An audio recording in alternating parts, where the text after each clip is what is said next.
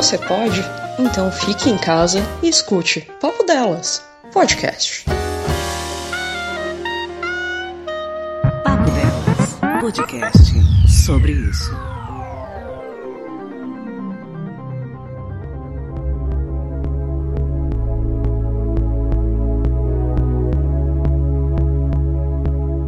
Olá pessoas, o meu nome é Elisney e você está ouvindo sobre isso. Eu queria começar agradecendo o convite da Cafeína para apresentar esse programa. Um fã do Papo Delas, eu admito que eu fiquei bem emocionado. Bom, eu já disse meu nome e eu sou bacharel em Direito. Eu sou servidor público há pouco mais de uma década e nos últimos dois anos eu atuo como diretor de secretaria. Meio que eu sou a pessoa que cumpre o que o juiz manda, ou coordena a secretaria, que cumpre o que o juiz manda. Eu quero deixar claro que o que eu vim fazer é uma leitura jurídica de um caso, mas eu vou, máximo que eu puder, é, transformar em termos normais, assim, em linguagem coloquial. Eu não quero tomar o espaço, nem a voz de nenhum movimento de direitos iguais, movimentos raciais, inclusive porque eu posso ser considerado branco. Para minha região, região norte, eu sou amazônida, que é meio que um amarelo, assim, sabe? Queimado de sol, tipo um latino, tá bom? E isso meio que entrega o que eu vim falar. Eu vim falar sobre a sentença que ficou famosa, uma sentença infame que ganhou os noticiários há algumas semanas, onde uma juíza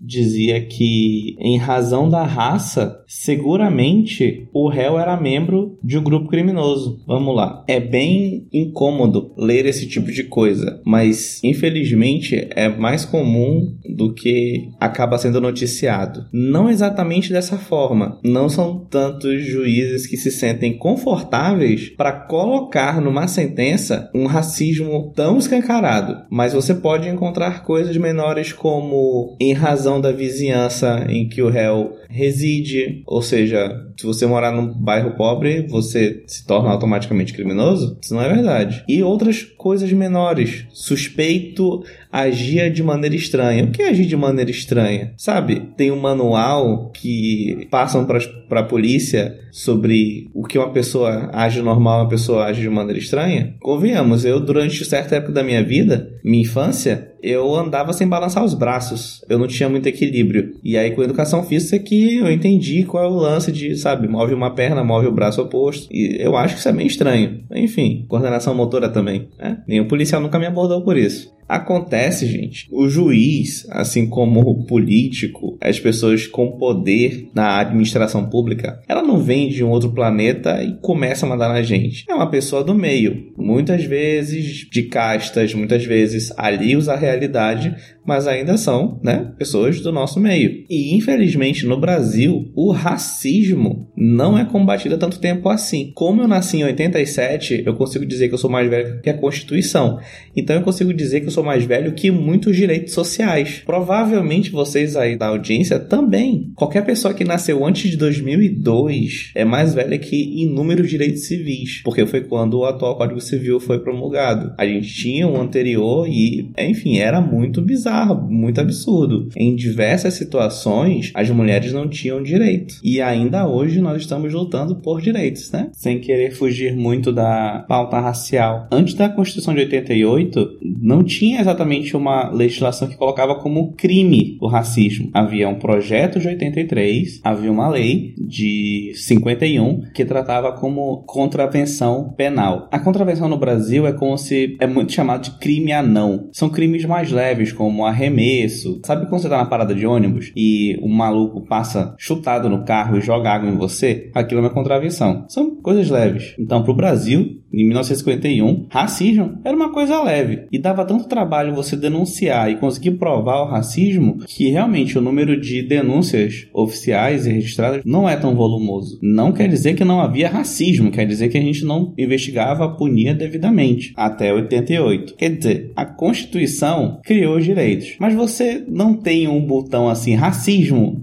e aí você desliga porque tem uma lei. Não é assim que funciona. Se você imaginar que um juiz aos 30 anos de idade em 88 passou num concurso e começou a atuar quando a Constituição criou essa igualdade de direitos, criou a ideia do racismo ser imprescritível e inafiançável, ele não tinha base teórica, ele não tinha outros juízes que dissessem como trabalhar legislação para melhorar a questão do processo, como julgar, não havia doutrina, enfim, ele estava, né, iniciando ali. De lá para cá tem 33 anos, Beijo. 32 anos, é um juiz com 62 ou 63 anos. E tem de quilo dentro do judiciário, juiz nessa idade, que passou a vida toda sem entender que racismo é errado. E desculpa, gente, eu realmente queria trazer alguma coisa mais animada. Mas isso é uma verdade, não dá para esconder. Para um órgão público, não existe um ser místico sentado numa, num trono mágico chamado Poder Judiciário. Os judiciários são os seus servidores, são juízes, analistas,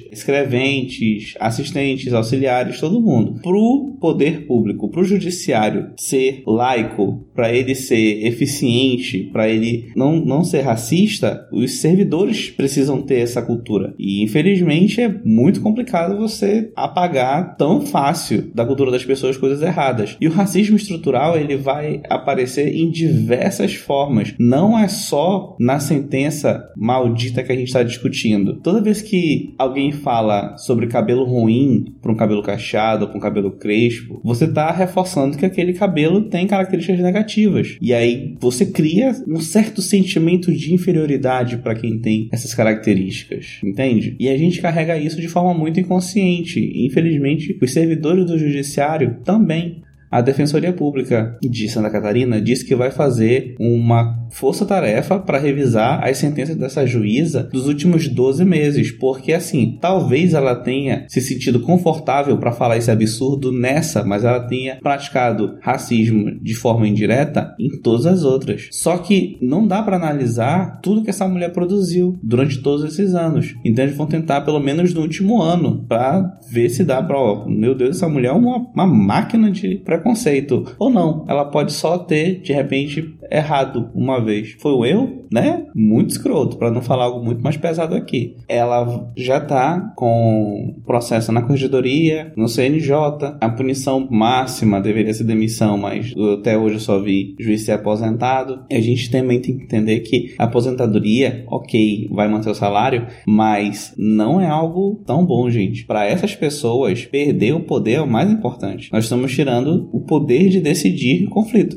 O judiciário existe para resolver conflitos. Só que na nossa ânsia punitivista, nós não podemos achar que o racismo vai acabar porque nós punimos, aposentamos o que for uma juíza. Eu sempre uso o exemplo do goleiro Aranha, naquele emblemático jogo em que alguns torcedores do time rival foram para parte do campo que fica atrás do, do gol e começaram a, a xingar o goleiro, chamá-lo de macaco, de sujo, coisas terríveis. Ficou muito evidente uma das filmagens imagens que aparece o, o, rosto da torcedora gritando macaco. Encontraram o endereço dessa garota e assim, gente, jogaram até uma bomba incendiária no, na varanda dela. E ainda bem que ela não sofreu danos fora todo o terror maldito de ser perseguida, mas a morte dessa pessoa não acaba o racismo, entende? Mesma coisa vai acontecer com essa juíza. Se a corregedoria eventualmente puni-la com aposentadoria, se o CNJ punir com aposentadoria, não vai acabar o racismo no judiciário. Infelizmente. É ótimo torcer por isso, mas o racismo você combate estruturalmente, você combate no dia a dia. E não apenas perseguindo os racistas. Não tô dizendo que não é para perseguir racista, não tô passando pano para racista, tô dizendo que isso não é suficiente, ok? Não é suficiente apenas punir indivíduos quando é um problema sistêmico, tá bom? Bom, se vocês não ficaram com muita raiva de mim, eu espero que vocês comentem nos comentários do, do programa. Eu vou estar aberto a todas as críticas. Agradeço muito quem chegou até aqui e se quiserem conferir um projeto que eu tô tocando há algumas semanas, eu tenho um podcast chamado Meus 10 Minutos, aonde eu falo sobre a vida e pistola um pouco. Um beijo de novo pra cafeína, um beijo pra Patsy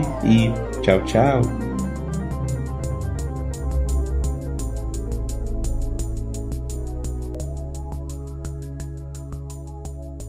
Você ouviu Papo Delas, podcast sobre isso.